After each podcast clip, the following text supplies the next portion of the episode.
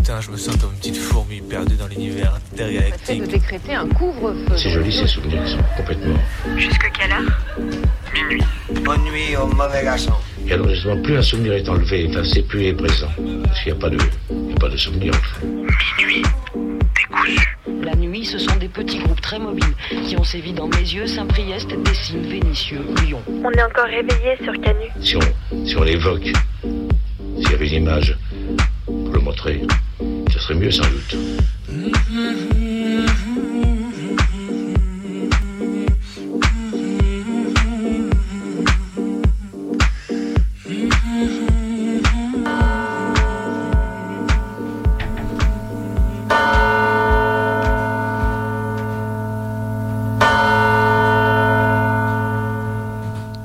La violence, c'est pas toujours des coups qui pleuvent et du sang qui gicle. Dans le train, 20 minutes avant le départ, une jeune maman avec son enfant de 2 ans qui peine à mettre sa valise dans le porte-bagages. Derrière elle, une vieille femme lui dit Il va falloir se dépêcher parce qu'il y a des gens qui attendent. Puis, elle la bouscule pour, les, pour leur passer devant, le tout en maudissant sa paresse. Une jeune maman noire et une vieille femme blanche, un sentiment ignoble de supériorité. La violence, c'est aussi simple que ça. Ça sent mauvais pour les municipales à Paname et à Marseille, et au sens propre du terme, puisque dans la continuité de la grève des éboueurs, on compte plusieurs centaines de tonnes de déchets résiduels annoncés dans la capitale. La révolution des déchets, si c'est pas beau. Preuve que ça marche, la préfet de Paris a même invoqué sa carte piège absolue de tout briseur de grève, la réquisition de personnel. Copains réformistes de tous bords, gargarisez-vous, c'est le moment. On est dans un pays libre après tout, libre d'interdire à certaines travailleuses de lutter pour leurs droits en les forçant à se rendre au travail, même si celles concernées travaillent pour des salaires de misère, qu'elles ont une espérance de vie bien inférieure à la moyenne et que leurs conditions de travail sont plus difficiles que l'ensemble des pleurnichards de start-upers en bonne santé réunis dans une salle de sport de centre-ville. Le soir tombe et déjà la journée se termine, tout ralentit peu à peu jusqu'à ce que travailler ne semble plus être un fardeau, jusqu'à ce qu'on se love dans une routine gourmande et plaisante. On contemple soudain le monde qui s'endort, comme si le soleil couché, nous pouvions enfin ne plus avancer, ne plus porter nos corps si lourds, ne plus répondre ou alors seulement à celles que nous aimons. C'est la nuit et pour la première fois de la journée, on a le temps. La violence, sans trucage, c'est aussi ça. Vous pouvez appeler mon mari, mais alors, euh, bah tiens, euh, Grindry, va donner mon, mon téléphone à Patrick et puis tu me le ramèneras. Hein. D'accord. On va vous emmener le téléphone. Hein. Tiens, tiens, Grindry, amène-lui ça, Patrick. même temps. Les verts, c'est Oui, Grindry, amène-lui ça en même temps, dépêche-toi. Grindry, c'est... C'est un petit boat people qu'on a installé, euh, à- qui est venu à Levallois il y a 20 ans. C'était Chirac qui nous a demandé de prendre des boat people dans les villes. Et il est venu avec toute sa famille, euh, c'est un boat people. Et il a un nom pas possible. Il s'appelle... euh, Alors, d'abord, on l'a baptisé... Révoltant, affligeant, un délit raciste qui passe en toute impunité. Il était là. Parfaitement, on l'a reconnu. Le Baqueux reconnu comme responsable du tabassage du jeune Arthur, place Bellecour, le 10 décembre dernier. Il était aussi bel et bien présent en tête du dispositif peu déployé contre le cortège jeudi dernier au niveau de Saxe, lorsqu'une centaine de keufs a chargé arbitrairement sur 250 mètres les banderoles syndicales de Solidaire. Hallucinante charge venue justifier le matraquage ultra-violent des manifestantes et le vol de l'intégralité de leurs banderoles. Donc ce connard de Baqueux visé par une enquête de l'IGPN était forcément lui aussi présent, formellement identifié, cagoulé, sans RIO, LBD visant à hauteur de tête, avec un comportement menaçant à l'égard des personnes filmant le dispositif. La prime symbolique du pire en interne, chez les keufs, sans aucun doute. Quand est-ce qu'on accepte, on se décidera à arrêter d'accepter ça? Quand est-ce que, comme à Bordeaux samedi, on se décidera à résister à la BAC et à sa présence dans nos cortèges? Je suis celle qu'on ne voit pas, je suis celle qu'on n'entend pas, je suis cachée au bord des larmes, je suis la reine des drames, chante Pomme. Elle nous guette, s'accroche à nos pas, nous empêche de voir. Elle se love dans ses nuits, avec elle plus question de coudre, de découdre la nuit. Elle est portée autant par les néons qui dictent une ville sans obscurité ni silence, par les images qui nous accompagnent jusque dans le métro, qui nous parlent de réussite, de bonheur, qui nous laissent croire à un grand jeu dont nous pourrions sortir vainqueurs. Anxiété qui couve au moindre faux pas, à la moindre solitude. Et Pomme continue de chanter Quand tu veux dormir, je viens pour t'embrasser. Quand tu veux courir, je rampe à tes côtés. La chute des idoles de jeunesse, la passation des champions. Le record de Renaud Lavillenie, 6 mètres 16 en saut à la perche, battu d'un centimètre par Armand Duplantis. Et le lendemain, Kokoro Kageura bat Teddy Riner et interrompt sa série de 154 victoires, soit presque 10 ans invaincu au judo. Un jour, tous ces noms seront dans les camemberts orange du Trivial Poursuite et tout le monde dira Oh non, passeport des années 2010, comment veux-tu qu'on le sache? Et nous, qui serons, on passera bien pour des cons. La triste saga des E3C poursuit tranquillement sa route et j'ai l'impression de faire un gros blocage là-dessus depuis que ça a commencé. Je passe mon temps à en parler, mon temps à regarder comment les choses avancent, la boule au ventre. Comment faire autrement? Forcément, avoir un petit frère au milieu de la bataille, ça joue un petit peu. Mais rien que d'imaginer que je passais mon bac il y a à peu près 5 ans me rappelle à la fois la lointaine époque de ma terminale et l'extrême brutalité de ce changement, tant cela ne me paraît pas si éloigné aujourd'hui. Même en tant que militant au lycée, jamais, jamais je n'aurais imaginé un jour voir deux à trois interpellations d'ados en semaine, quand elles ne se font pas confiner ou parquer en dehors des bahuts en compagnie des profs sous l'œil menaçant des LBD, et ce, sans que cela ne pose problème à personne. Jamais je n'aurais imaginé qu'une telle banalité de violence froide et autoritaire ne provoque aucun remous. Rien. Enfin merde quoi. On en connaît tous des parents d'élèves, anciennes, actuelles ou futures. Qu'est-ce qu'elles attendent avant de se bouger le cul? Être témoin de cette inaction aujourd'hui, ça donne à la fois le vertige et la gerbe. Ça m'est arrivé il n'y a pas longtemps, les bras chargés de courses. Deux hommes m'ont suivi depuis la sortie du magasin jusqu'à la ruelle derrière chez moi. Moi, j'ai dû me changer pour qu'il arrête de me suivre. J'étais en short et je suis allée aux toilettes mettre un pantalon. Moi, il m'a suivi jusque dans mon immeuble. J'ai attendu devant les boîtes aux lettres de peur qu'il voie dans quel appartement je vivais. Moi, c'était jusqu'à l'arrêt de car. J'ai couru le plus vite possible en voyant mon bus arriver et suis montée dedans in extremis en suppliant le chauffeur, le chauffeur de vite démarrer. Il est 23h10, vous écoutez Minuit décousu, votre émission du mardi soir de 23h à minuit sur Radio Canu. Et on est présent ce soir pour découdre les fils de la nuit ensemble avec Maë et Colline. Et Benoît. Voilà, et nous vous rappelons tout de, tout de suite que nous allons euh, passer une heure avec vous à, à, découdre les fils de la nuit à travers des brèves, un art nuit, un documentaire. On aura peut-être des appels ce soir, qui sait? Et on terminera donc par une petite fiction que Maë nous a préparée. Et on en profite tout de suite pour vous rappeler que vous aussi, auditoris, vous pouvez nous appeler. Maë, je te laisse euh, rappeler le numéro Alors le numéro c'est 04 78 39 18 15. N'hésitez surtout pas à décrocher votre téléphone pour nous parler d'une musique, d'une chanson qui vous ferait penser à une petite histoire, une petite anecdote qui vous serait arrivée. On serait ravis de l'entendre et après d'écouter la musique avec vous.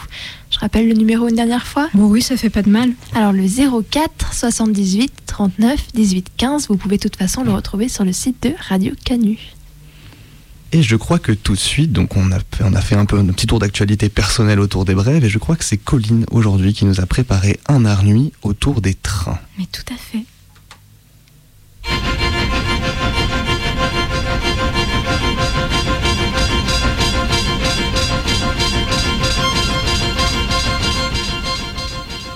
Chaque semaine, on explore les rapports qu'entretiennent nos sens à la nuit ce qui fait qu'une expérience prend une tournure particulière et esthétique lorsqu'elle est vécue à la tombée du jour.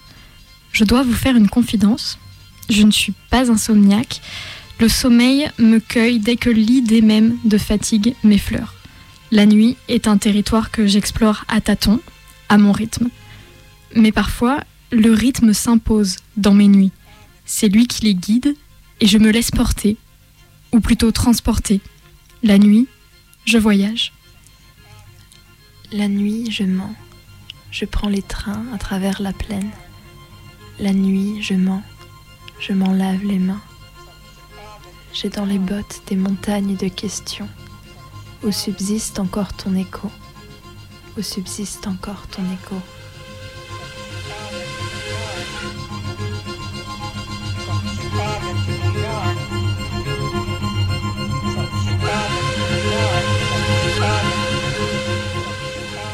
Sur les quais froids et ventés, les rares voyageurs s'emmitouflent de gros manteaux. Tout prend une allure ancienne. Nous attendons le train de nuit. Les petits rideaux et les rails d'aération pleins de poussière qui rejettent de l'air frais. Jamais personne ne nettoie l'aération des trains. Et je regarde comme on jette un œil dans le placard de barbe bleue la crasse laissée par les années et les centaines, les milliers de passagers avant moi. Il n'y a plus d'heures dans les trains de nuit. Qu'il soit tard le soir ou très tôt le matin, c'est toujours le même sentiment de flottement. On n'est pas tout à fait réveillé, tout fonctionne au ralenti. Et pourtant nous sommes transportés à toute vitesse sur des rails. On traverse la France. On ne dort jamais vraiment dans les trains de nuit. Même les trains couchettes avec leurs petites couvertures de laine fine et leurs couloirs tout droit sortis du crime de l'Orient Express. Rêver de grands voyages. Prendre la route à bord du Transsibérien. Départ de Nice ou de Paris. Deux jours pour rejoindre Moscou. Une semaine pour traverser la Russie de Moscou à Vladivostok. En face de nous, la mer. Plus loin, le Japon.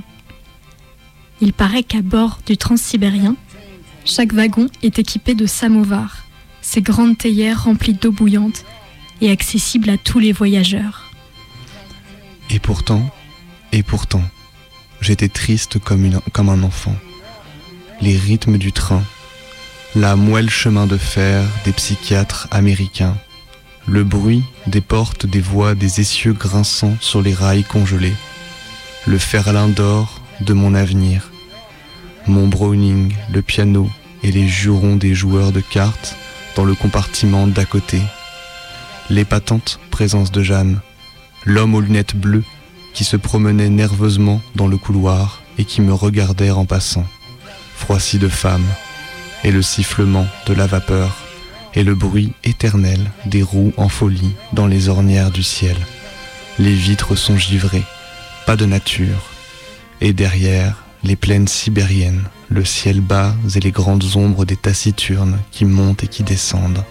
Je suis couché dans un plaid, bariolé, comme ma vie, et ma vie ne me tient pas plus chaud que ce châle, écossais, et l'Europe tout entière aperçue au coupe-vent d'un express à toute vapeur n'est pas plus riche que ma vie, ma pauvre vie, ce châle, effiloché sur des coffres remplis d'or, avec lesquels je roule, que je rêve, que je fume, et la seule flamme de l'univers est une pauvre pensée.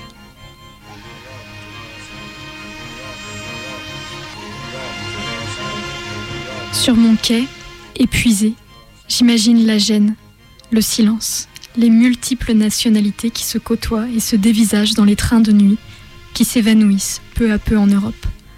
Nous restent les bus de nuit, qui poussent les pauvres à la mobilité pas chère, longue et fatigante. La tête contre la fenêtre, je somnole. Le paysage défile, tout va si vite que je ne vois rien. Les images se fondent les unes sur les autres. Mon œil est hypnotisé par tant de mouvements. Depuis notre place, on capture les instants de vie qui ne sauront jamais avoir été l'objet d'une photographie mentale. Les personnages d'une carte postale infinie qui se traînent du début à l'autre des rails. Souvent, les champs. En ville, les rares fenêtres éclairées. D'autres personnes sont là, dehors, et ne dorment pas. Mais la nuit, les vitres sont noires et reflètent l'intérieur de la rame. Le train est une capsule lancée à toute vitesse dans un univers vide et impalpable dont on n'a aucun accès. Parfois la lune, qui, elle, reste là. Tout devient irréel à mesure que la fatigue endort les sens. Mais on ne dort pas dans un train de nuit, tout au plus on somnole. Les personnes montées avec vous dans le train deviennent vos acolytes de cauchemar, à la fois alliés et personnages de vos hallucinations. Et alors sur le quai, ton esprit s'évade. Je remonte le temps en noir et blanc et je me surprends à me souvenir d'autres trains qui ont traversé l'Europe. Je me souviens de Steve Reich, de sa musique Different Trains qu'il a composée alors qu'il prenait des trains aux États-Unis, en se souvenant lui aussi que sa famille aurait pu prendre des trains différents s'ils étaient restés en Europe dans les années 40. Ils étaient vingt et cent. Ils étaient des milliers, nus et maigres et tremblants dans ces wagons plombés, qui déchiraient la nuit de leurs ongles battants. Ils étaient des milliers, ils étaient vingt et cent. La fuite monotone et sans hâte du temps. Survivre encore un jour, une heure, obstinément. Combien de tours de roue, d'arrêt et de départ, qui n'en finissent pas de distiller l'espoir.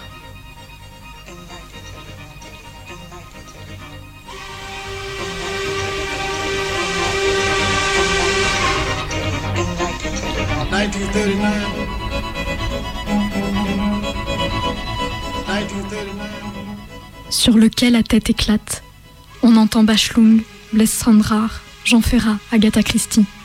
On est frôlé par des ombres, nos membres sont engourdis. On jette un œil aux horloges, tout semble s'être arrêté. On agrippe, on s'agrippe à son billet, on essaye de retenir son numéro de place. On monte dans un train en espérant secrètement qu'il nous emmènera dans la mauvaise direction. On pleure en regardant partir le train. On attend, le cœur serré de reconnaître le visage qu'on espère. Et puis on regarde par la fenêtre et le soleil s'est levé, sans prévenir. Le train de nuit est devenu un train de jour et les rêves vous quittent. La somnolence s'évapore. C'est reparti pour un tour.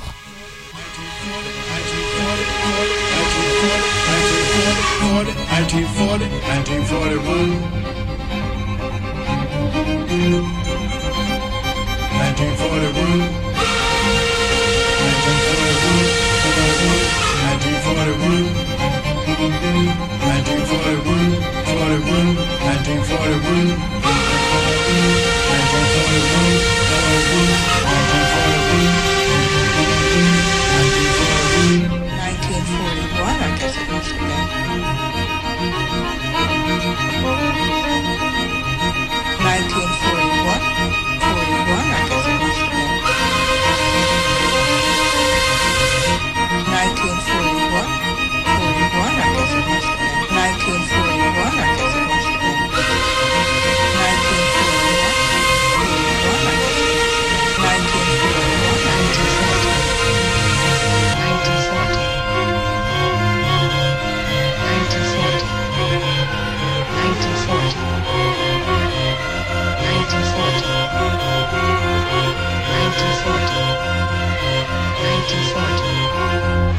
On my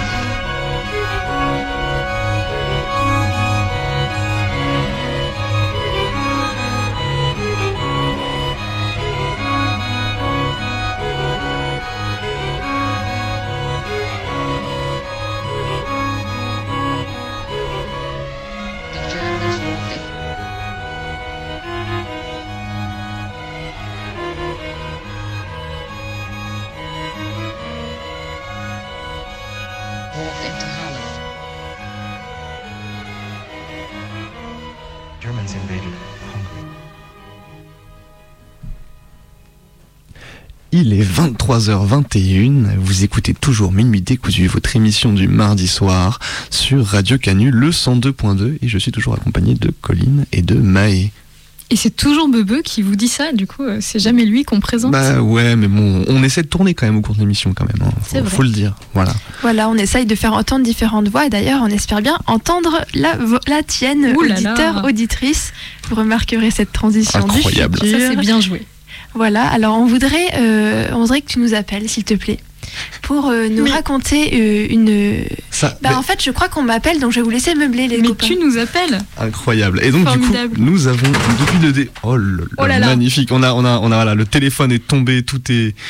Ah là là, magnifique. Mais du coup, nous disions que nous, nous, nous avons commencé cette heure par des petites brèves d'actualité tournées un peu de manière personnelle, et nous avons continué à par un nuit du coup euh, sur la, la nuit et les trains, Colline, avec toi.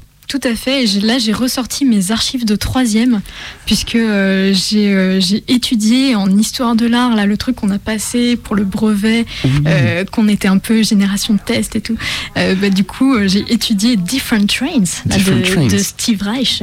et c'était mon tapis D'accord, ok. euh. Un- du coup, c'est une pièce, euh, c'est une pièce récente, du coup, parce que je connais absolument pas. euh, Alors, je saurais pas te ressortir les dates, mais, mais je me souviens très bien de cette histoire de cet Américain euh, qui avait de la famille européenne juive qui a fui la Seconde Guerre mondiale et il prenait des trains de nuit en Amérique. Et du coup, il a écrit cette pièce en trois parties euh, en se disant mais putain, moi les trains de nuit, si j'étais né il, y a, il y a 30 ans en Europe, j'aurais pris d'autres trains D'accord. que ceux que je suis en train de prendre. D'accord.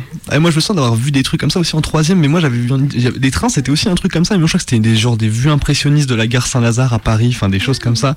Et du coup, Maë, maintenant, qu'est-ce qui se, qu'est-ce qui se goupille? Eh ben, on a un appel, les copains. Incroyable, Les incroyable. Mais, euh, mais du coup, on va d'abord quand même écouter euh, bah, le doc. Ouais, ça marche. Et, ok, bah, euh, très bien. et on prendra cet auditeur juste après. Ah sérieux, donc on déboute les auditeurs. Ouais, quoi. carrément. On, on leur, on leur dit d'appeler, puis après on leur dit non, s'il vous plaît, plus tard, en fait. euh, C'est ça. Bah oui, bon.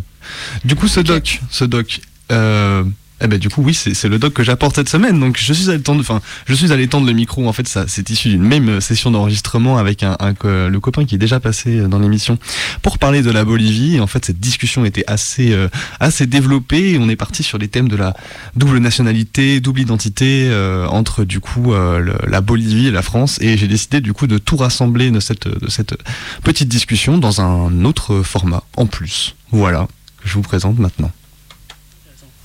Nationalité quand Toujours, toujours, toujours, toujours. C'était la première chose que mes parents voulaient que qu'on ait un peu par euh, choix stratégique, disons, parce que c'est vrai que bon, avec un passeport français euh, européen, tu passes partout.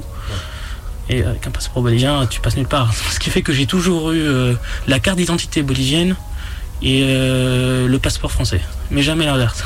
Jamais eu le passeport bolivien et euh, jamais eu la carte d'identité française non plus.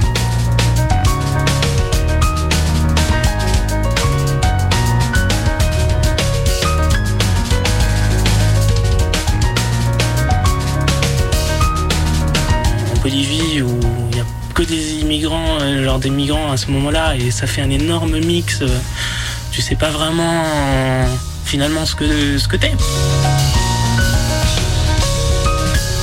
T'es influencé par les États-Unis tout le temps, genre tu grandis là-bas, tu grandis aussi avec l'ombre des États-Unis derrière toi.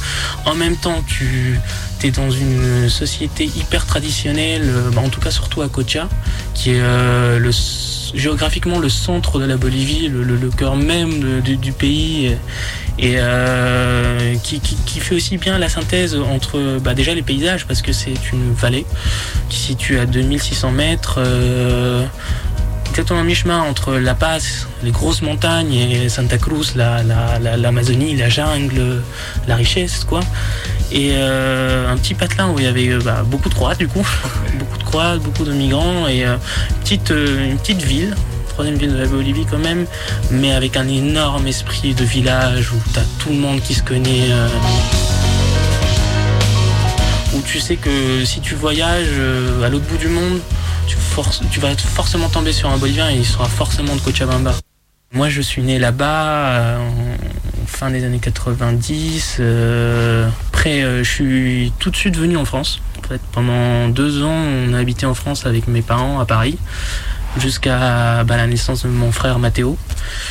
Puis on est rentré. Ce qui fait que quand j'ai été petit, je crois que j'avais commencé par parler français, ou je commençais à parler français, mais euh, avec euh, bah, le retour euh, et la scolarisation surtout, euh, l'espagnol est redevenu sur le premier plan. Et euh, du coup, bah, à la maison, c'était toujours français avec ma mère, mon père strictement genre que en espagnol. Euh, le milieu dans lequel on était, bah, c'est forcément de l'espagnol. Et euh, avec mes frères, bah, du coup, euh, surtout avec celui qui me suit, euh, celui qui je suis vraiment rapproché, parlait qu'en espagnol. Même si le français n'était pas une barrière en tant que soi, mais on la pratiquait pas outre mesure.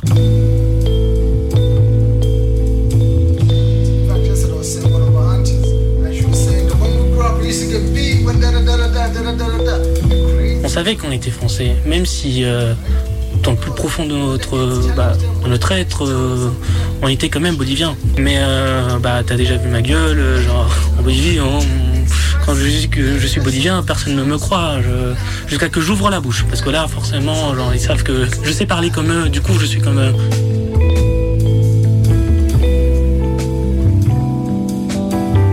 Mais visage, voilà, loin passe pour un gringo, pour un, pour un étranger, pour un américain, tu vois.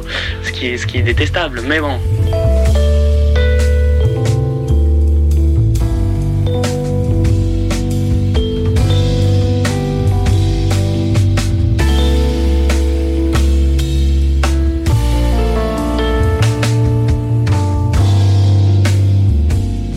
Bon, du coup, on a fait bah, le petit changement au Cocha dans un lycée perdu, genre vraiment.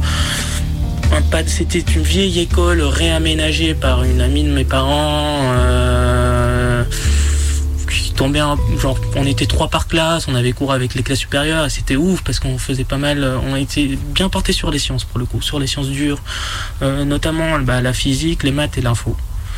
Et euh, après, bah, en passant au lycée français, genre, bah, les débuts de dissert à rédiger, c'était vraiment totalement différent. Et ça, bah, la fin, genre, le passage a été un peu dur. Déjà, d'avoir des cours en français dans un système français, euh, c'est pas évident. Je me souviens que, dans ce lycée, ils me demandaient explicitement d'écrire sur des feuilles CIS et ça n'existe pas du tout en Bolivie. Du coup, tu l'achètes t'achètes les feuilles CIS que tu peux trouver ici à Gibert dans lycée, euh, dans lycée à un prix, mais euh, tu peux imaginer. Les copies blancs, genre les copies doubles, euh, c'était c'était un véritable trésor et c'est une des choses qui m'a le plus euh, impressionné en arrivant. hein. C'était c'était parmi les choses les plus impressionnantes, ouais. La façon d'écrire.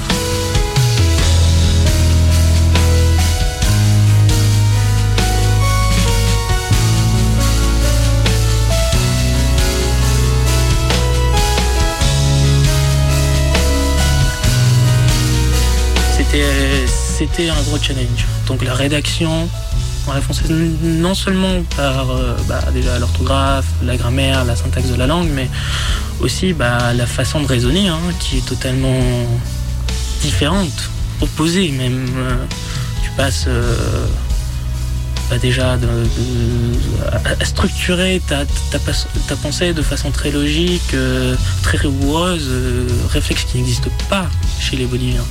Pas du tout, c'est pas dans les mœurs, c'est pas dans la tradition, c'est pas, pas la façon dont les gens envisagent le monde.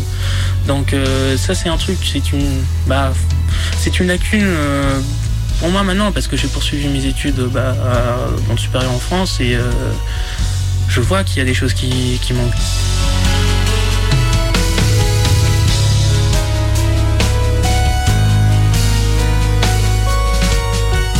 Commencé à écrire euh, en français à partir de mes 16 ans. Après, ça va, j'adore les, les- lettres, c'est vraiment la voie que je voulais en- entreprendre et je lisais énormément. Donc, j'ai pu m'adapter. D'ailleurs, j'ai commencé par faire une première S et viré au bout de deux semaines en L parce que je voulais faire des. J'avais pas de mauvaises notes en S, mais je voulais juste faire euh, de la littérature et je me suis retrouvé être le premier de ma classe pendant deux ans d'affilée. C'est sûr que les gens qui étaient avec moi en L, euh, ils étaient pas là parce qu'ils voulaient faire de- des lettres, ils étaient là parce qu'ils ont pas pu aller en S ou en ES. Donc ça changeait un peu la donne, mais j'étais vraiment motivé, euh, j'aimais bien ça. Et euh, c'est un peu pour cette raison qu'ensuite, euh, bah, vu que je ne savais pas vraiment ce que je voulais faire, euh, on m'a fait conseiller de faire des prépas.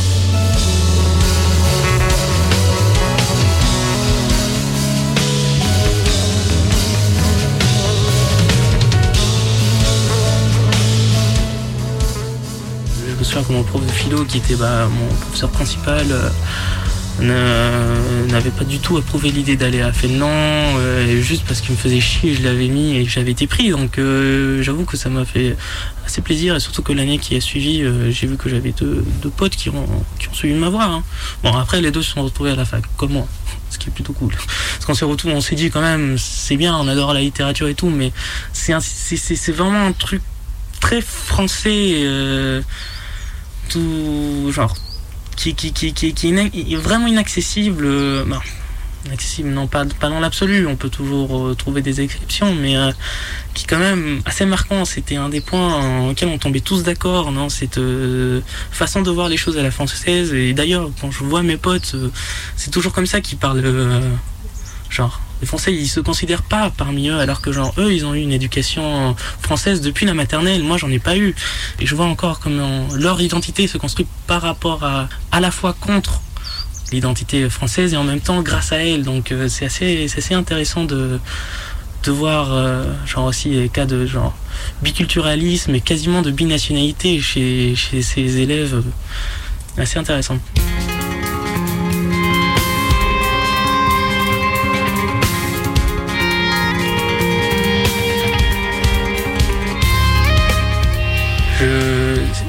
C'est- dur de se trouver entre deux mondes.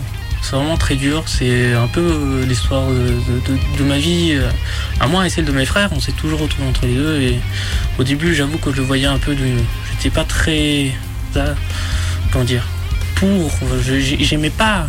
Quand j'étais gosse, je voulais être bolivien. J'étais bolivien. Je, je voulais pas être français. Ça a pris du temps. Ça a pris du temps. Je pense que vraiment. L'année en prépa, c'est ce qui m'a remis, euh, genre, qui m'a fait découvrir des énormes, ouais, des énormes qualités que je peux trouver dans cette culture euh, et qui finalement s'en est mienne aussi, quoi. Enfin, comme je t'ai dit, la seule famille que j'ai, c'est de la famille française, donc euh, j'ai grandi quand même avec un esprit euh, assez, assez à la française, dans un milieu totalement bolivien et euh, c'est dur.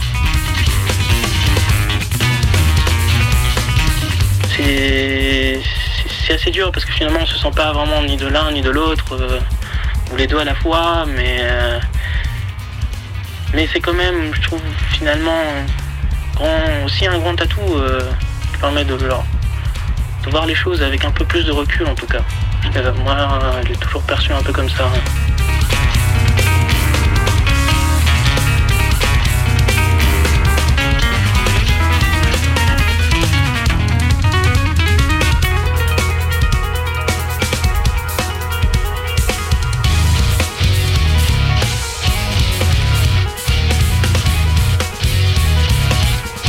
Tu relances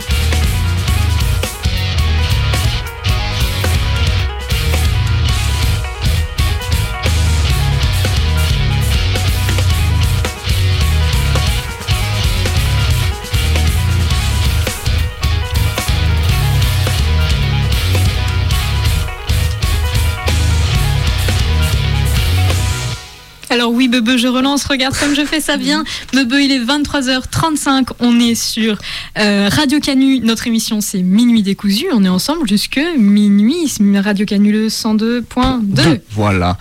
Et du coup, on, a, vient d'entendre du coup euh, un copain à moi, Santi, qui, euh, donc, que j'ai pu en- enregistrer euh, pendant les vacances de Noël, euh, discuter euh, ensemble de binationalité euh, et de la Bolivie. Et du coup, je suis très content et je le remercie encore une fois euh, très chaleureusement de, euh, de, m'avoir d'avoir accepté que je lui tende le micro comme ça. C'était vraiment très euh, très très chouette. Et, et voilà, je suis très content du résultat du coup. Et alors du coup, par curiosité personnelle, euh, et la carte d'identité bolivienne, euh, elle ressemble à quoi? Est-ce que tu, est-ce qu'il te l'a montré? Non, qu'il bah non. qu'il a un passeport français, une carte d'identité. Mais euh, non, bolivienne. malheureusement non, je l'ai jamais vu. Ou alors peut-être que je l'ai vu, peut-être qu'il me l'avait montré une fois quand on était en prépa ensemble, mais j'ai un, je dis totalement oublié. Euh, Je m'excuse, vraiment. Voilà, j'aurais dû demander. mais Tu veux dire qu'on va devoir euh, googler euh, googler là, ouais, il va falloir qu'on regarde. euh, c'est, terrible. Alors, on avait un auditeur qui essayait d'appeler tout à l'heure. Voilà. Et là, je rappelle que Maë a méchamment euh, euh, renvoyé cet auditeur dans les corps Voilà. en disant non, pas tout de suite. Non, pas tout de suite. Ah,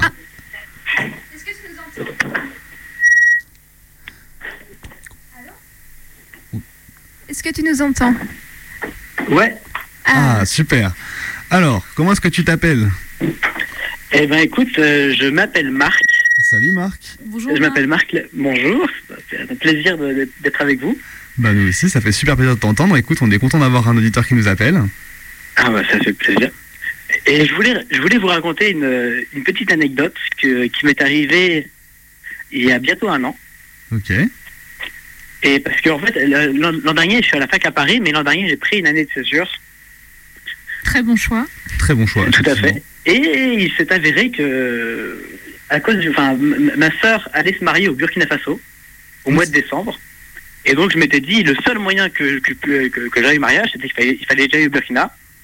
Et donc j'en ai profité pour euh, partir, non pas à quelques jours, mais quatre mois au Burkina Faso. Ah oui, d'accord, quand même. Toi, t'étais vraiment prêt pour le mariage. quoi. motivé. Euh, je- oh, le mariage, c'était au bout de quatre mois au Burkina Faso, donc j'étais très acclimaté à la culture et au pays, c'était très bien. Mais le, le- de fait, après trois mois au Burkina, je crois, euh, à Ouagadougou, à la capitale, il y avait un, un festival organisé. Un festival de théâtre qui s'appelle Tresser le courage. Et auquel je suis allé, qui durait une semaine, et qui est un, un festival qui regroupe un festival entièrement africain, et mais de mais pas uniquement burkinabé, mais avec des artistes vraiment d'Afrique du Sud, d'Afrique de l'Ouest, d'Afrique centrale, aussi du Maghreb et de toute l'Afrique, qui regroupait des, des artistes et des, des comédiens, et qui jouaient pendant une semaine des pièces dans une rue. Et les pièces étaient jouées en, en extérieur, dans les cours familiales. Et donc des, des bancs étaient installés, et c'était des pièces toujours uniquement africaines, avec des, avec des, des, des auteurs africains et des comédiens africains, autour du thème du courage et du courage africain. Et c'était une semaine incroyable, avec, avec, avec une rue décorée, avec, avec, euh, et, et avec tous les soirs une scène qui jouait, euh, qui jouait au milieu de la rue à partir de 23h jusqu'à 1h du matin. Il y avait des artistes qui chantaient et qui passaient. Et il y avait des concerts en live au Burkina Faso tous les soirs. Après, donc, tous les soirs, il y avait trois, des trois pièces de théâtre qui s'enchaînaient en simultané dans la, dans la, dans la rue, dans des cours différentes. Et à la fin des trois pièces, il y avait des, euh, il y avait les, concerts qui commençaient. Et des concerts en live au Burkina où il n'y en a pas beaucoup. C'était vraiment incroyable avec que les artistes burkinabés aussi, très engagés.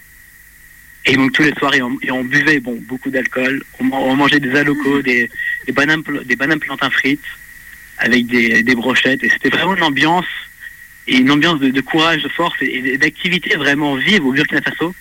Et, euh, et c'est un pays vraiment merveilleux. Et notamment qui en ce moment a des difficultés liées au terrorisme. Et les gens ne se rendent pas compte, enfin les, les gens ont peur et plus personne n'y va. Alors qu'il se passe vraiment encore des, des choses merveilleuses et, et comme comme c'était le thème de ce festival, tresser le courage, le, le courage burkinabé et le courage africain était vraiment très bien représenté.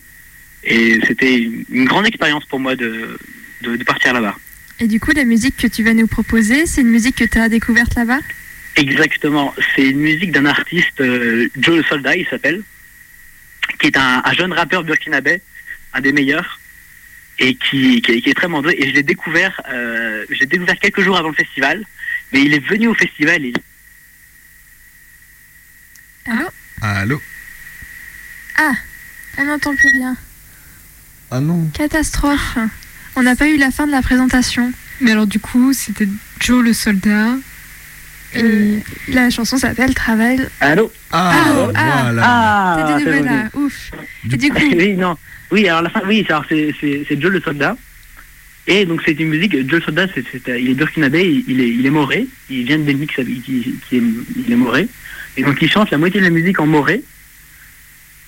Et la- la- après, avec une seconde partie en français, vous, vous allez pouvoir écouter. Une musique que, que j'ai découvert là-bas, qui, qui la chante en live et qui, qui est magnifique. Eh ben, merci beaucoup, beaucoup de nous avoir appelés, euh, de nous avoir euh, emmenés un peu avec toi dans ton voyage, emmenés dans ce festival de théâtre, dans les cours. Ouais. On aurait aimé y être. Carrément. Merci beaucoup. Et du coup, bah, on se lance ça tout de Ouais, suite. Voilà. à la prochaine alors. à la, À la prochaine. prochaine. Très bonne soirée. Vous écoutez Minuit décousu sur Radio Canu. Il est 23h41.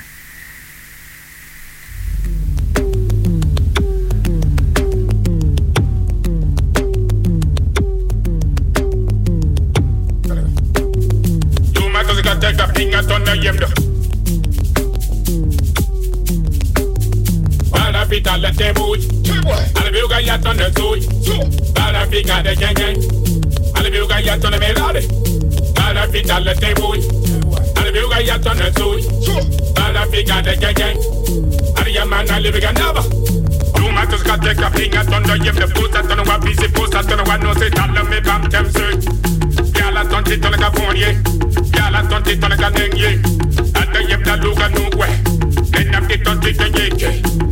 yem na luga nugwa Nana hafika jika yeke Don sanda kibe uga yisombo Don sanda kibe uga yinere Ena ti don teke yeke Yala mala pabada ta kita zisinda Aliya sukiri, aliya jizgundu Namse tondo kane, ena ti don teke yeke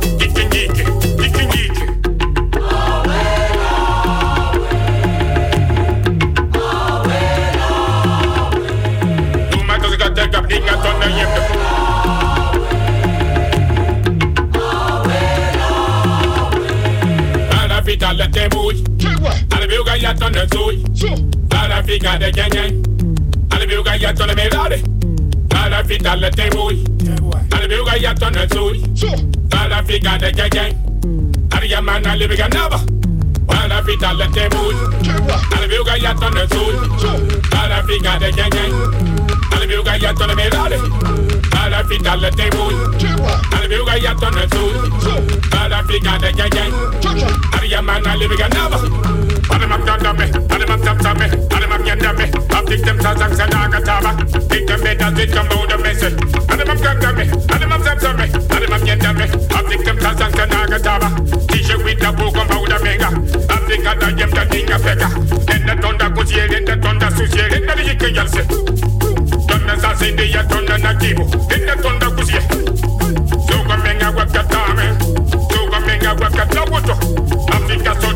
comme papa fleur pas.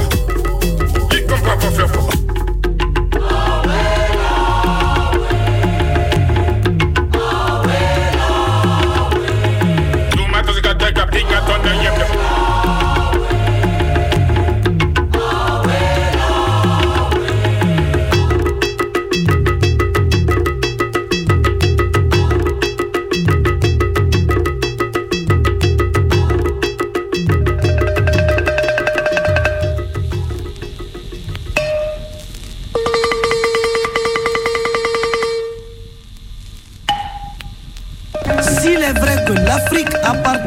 Africains, il est vrai aussi que la haute volta appartient aux voltaïques en général et à la jeunesse en particulier. Vrai que l'Afrique appartient aux Africains? Oui. Peut-être l'Afrique. Mais les ressources, non. Non. Est-ce que le Burkina Faso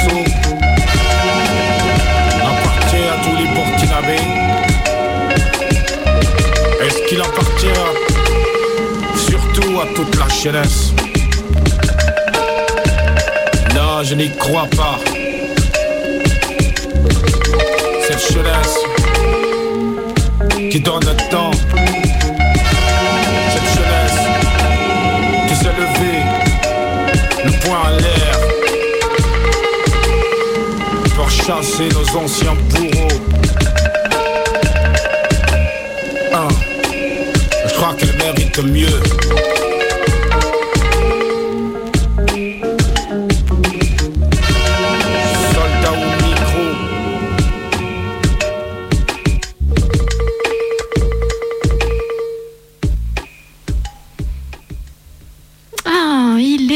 23h46 sur Radio Canu. Vous écoutez Minuit décousu et ça nous a fait bien plaisir euh, de d'écouter, de découvrir, pour ma part en tout cas, euh, Joe le soldat. Oui, et également ce, ce- ce petit festival de théâtre au Burkina Faso, ça donne vraiment envie d'y être. Euh, C'était incroyable. Voilà. Merci beaucoup de ton appel. Ouais, je pense que ça doit pas être exactement la même ambiance, mais ça m'a un peu euh, euh, rappelé à Lille les fêtes de Courée, parce que euh, à Lille il y a des il y a des maisons euh, un peu euh, style amiénois, on dit, des, des petites maisons sur euh, maximum un étage. Donc il y a des cours et notamment euh, il y a des cours qui sont vraiment aménagés, investis par les gens qui y vivent, où il y a des canapés qui sont des vrais lieux de, de sociabilité en fait et de rencontres entre voisins et habitants du quartier. Et du coup il y a des euh, L'été arrivé, bah, toute occasion pour faire la fête et boire de la bière est bonne, donc il y a des fêtes, des voilà. courées. Bah oui. Pourquoi se priver? Ah bah ça, on, on se prive pas. hein, Je, sais pas, ça. ça, je, je peux, je peux, je peux, je conçois. Et du coup, tout de suite, donc, il est toujours 23h47 sur Radio Canu. Ouais, tout à l'heure, il était 46. Oui, c'est vrai, je viens de rappeler l'heure alors que ça fait à peine une minute qu'on a annoncé l'heure. Bref, euh, on se perd, la fatigue commence à nous gagner alors qu'on découle les fils de la nuit ensemble. Et ben, en même temps, on a fait un- déjà un bon bout de chemin dans cette émission puisqu'on a déjà traité, on a déjà traité l'actualité ensemble, on a déjà fait un petit détour de train dans l'art nuit, on est allé à la rencontre de Santi à travers un documentaire sur la double nationalité, on a eu un appel et il nous reste finalement une seule chose la fiction. Bah voilà. Et la fiction ce soir, je crois que c'est Maë qui l'a préparée. Je crois, c'est même pas je crois, c'est je suis sûr que c'est Maë qui l'a préparée. Alors rassurez-vous tout de suite, quand c'est Maë qui prépare la fiction, ça ne fait pas peur. Ça fait pas peur, mais ça fait souvent un peu bader. Du coup, prenez quand même un plaid à vos côtés.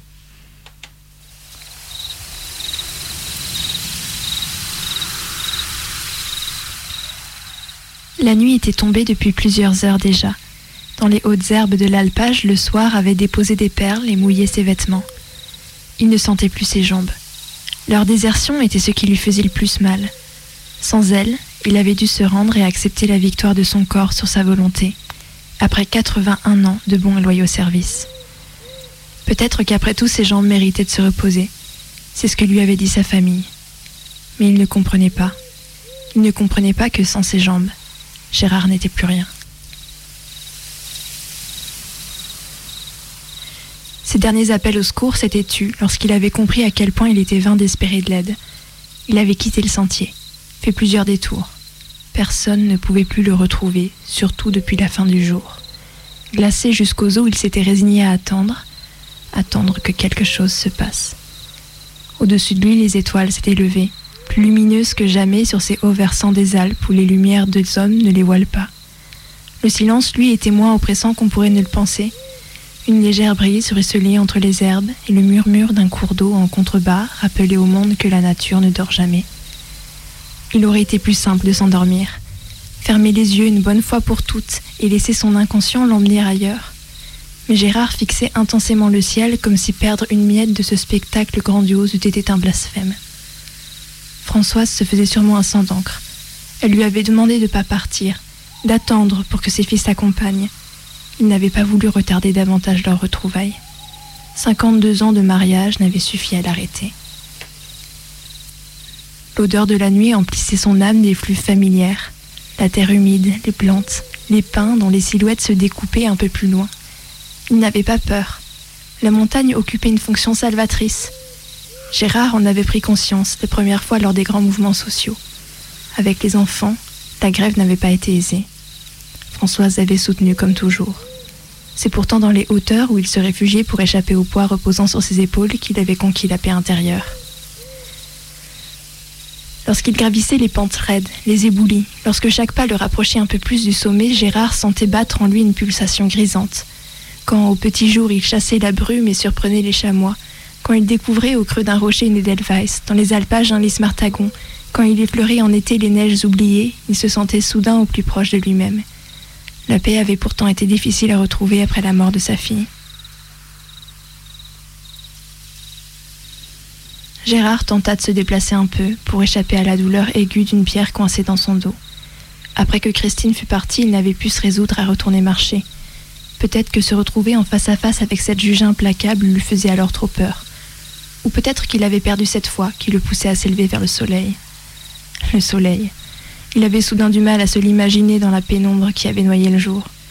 Gérard entendait avec force le moindre roulis, le moindre souffle des herbes, mais distinguait à peine sa propre main. Le soleil. Quelle idée formidable que cet ami-là, veilleur des souffrances humaines et penseur de la misère. On l'associe si souvent à la joie. Mais il pleuvait le jour de la naissance de Christine, et le soleil irradiait la terre de tous ses rayons, celui de son suicide. Déjà orphelin avant d'être tout à fait adulte, Gérard s'était persuadé qu'il n'aurait plus à voir partir ses proches. Il s'était consolé de l'infarctus de son père et du trop grand chagrin de sa mère en promettant à ses yeux qu'il n'aurait plus à pleurer. Il avait eu six enfants, il lui en restait que quatre. Françoise et les Alpes, ses compagnes de toujours, avaient assisté avec lui à la violence vengeresse des dieux. On lui avait arraché ses parents, puis le fruit de sa chair. Enfin, on lui enlevait sa force et l'obligeait à choisir entre sa femme ou son amante. Il comprenait désormais quel choix terrible il avait fait, et une larme roula sur sa joue lorsqu'il réalisa que Françoise traverserait seule cette nouvelle épreuve. La rosée humaine se fondit dans le sol.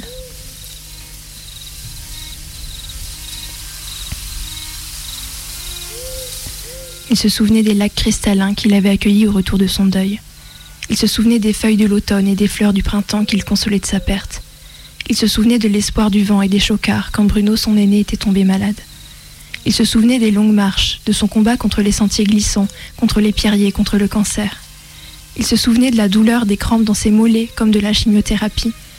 Il se souvenait du vide en haut de cette falaise et celui, autrement plus effrayant, autour de cette table de famille. Il avait toujours eu le vertige. Vertige du haut de ce lit d'enfant, vertige de cette fenêtre, vertige de cet immeuble, vertige de ce chemin, vertige de cette arête, vertige de ce sommet, vertige de son mal-être, vertige de ce gouffre dans lequel l'avait plongé sa vie. On surmonte ses plus grandes peurs comme on conquiert une montagne, en faisant un pas de plus. Gérard avait lutté contre sa phobie, il avait préféré la beauté des refuges de pierre à la sécurité des cités de béton. Il avait affronté les sentiers escarpés en contemplant les courbes sensuelles d'un horizon lavé de la présence des hommes.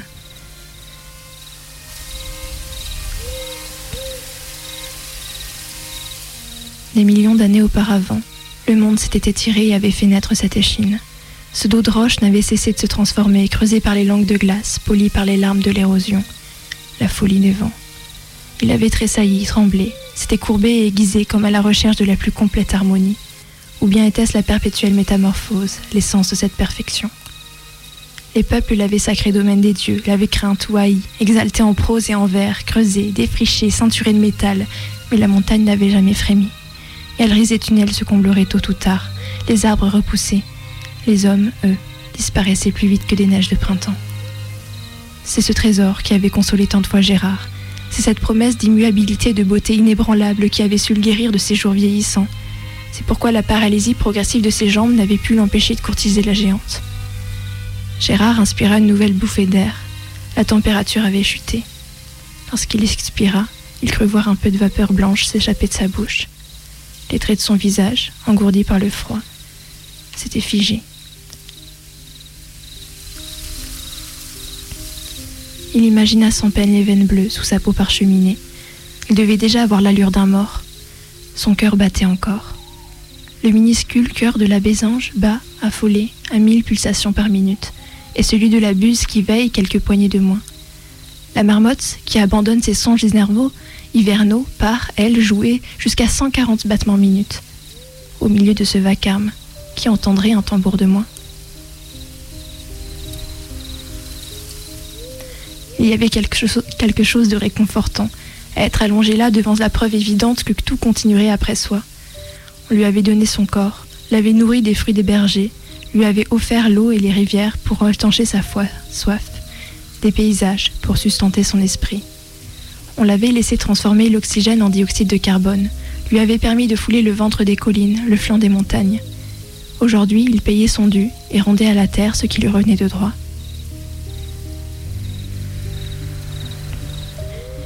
Peut-être ne le retrouverait-on jamais. En ce cas, l'humus se formerait sous lui, et c'est cette place même qu'il féconderait de ses eaux. Il nourrirait à son tour mille insectes, mille plantes. Avec un peu de chance, un pin, jugeant l'endroit agréable, y établirait domicile. Si le serpolet remplaçait l'arbre, il embaumerait l'air d'une douce senteur estivale. Ce serait là une existence paisible, mourir et renaître au gré des saisons, observant à jamais le sein de la montagne allaiter ses forêts, ses bêtes et ses hommes perdus. Alors que tout espoir avait disparu, Gérard sentit monter en lui une vague optimiste. Puisque la mort le tenait à la gorge, il se mit à penser à la vie.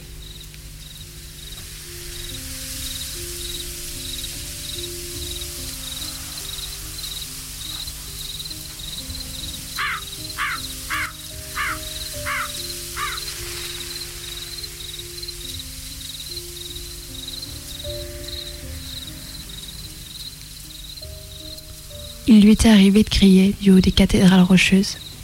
Il avait parfois chuchoté à l'oreille des grottes et des corniches. Et toujours il s'était moqué de sa voix si faible, inaudible pour cette oreille démesurée. Lentement, le vieillard tourna la tête sur le côté. Tout est toujours une question de perspective. En cette position, la prairie devenait forêt, les tiges, troncs de baobab. Lentement, il ferma les yeux. À travers ses paupières closes, il vit les souches de ces drôles d'arbres disparaître peu à peu. Emporté par un courant peu commun, il commença à s'élever. Il découvrit d'abord son corps, allongé dans les broussages, broussailles, puis les pâturages qui l'entouraient, les collines et les monts alentours. Il repéra les fenêtres isolées des bergeries, qui brillaient doucement, puis la lumière plus prononcée des villages. Il continua à prendre de l'altitude.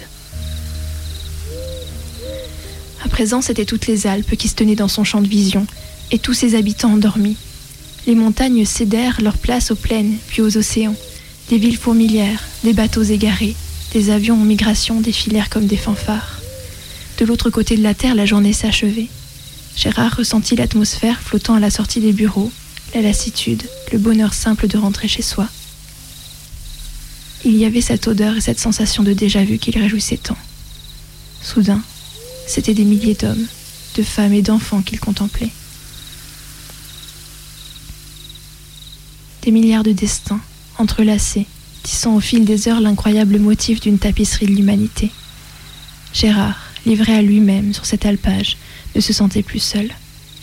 Il entendait les cris des nouveau-nés, les rires des enfants, les voix des adultes, et embrassait de l'âme ceux qui, comme lui, faisaient leurs adieux au monde.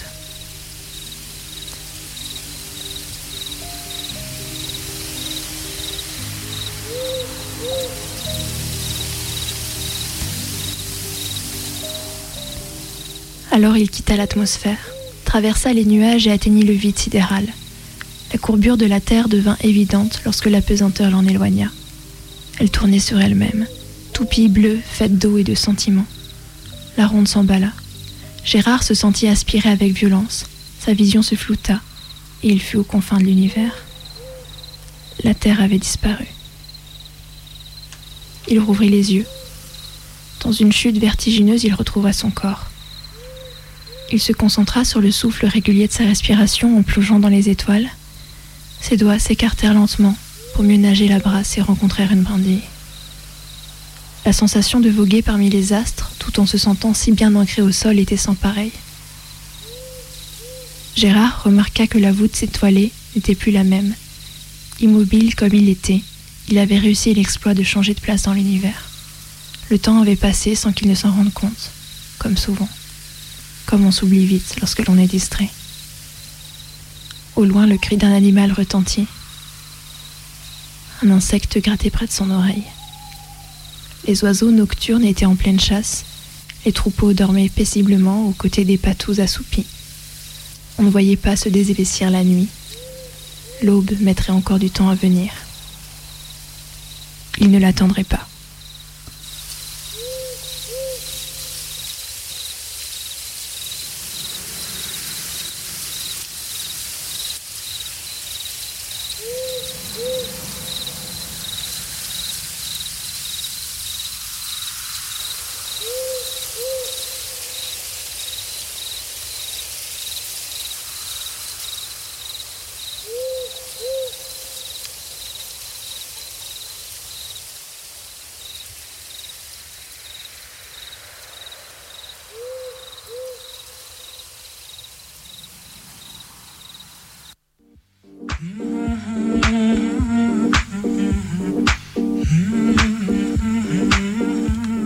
Écoutiez Minuit décousu, votre émission du mardi soir de 23h à minuit sur Radio Canu le 102.2. Nous sommes là tous les trois avec Colline et tous les mardis soirs et en attendant la semaine prochaine, vous pouvez d'ores et déjà retrouver nos émissions sur notre audioblog Arte. Passez une bonne nuit sur Canu.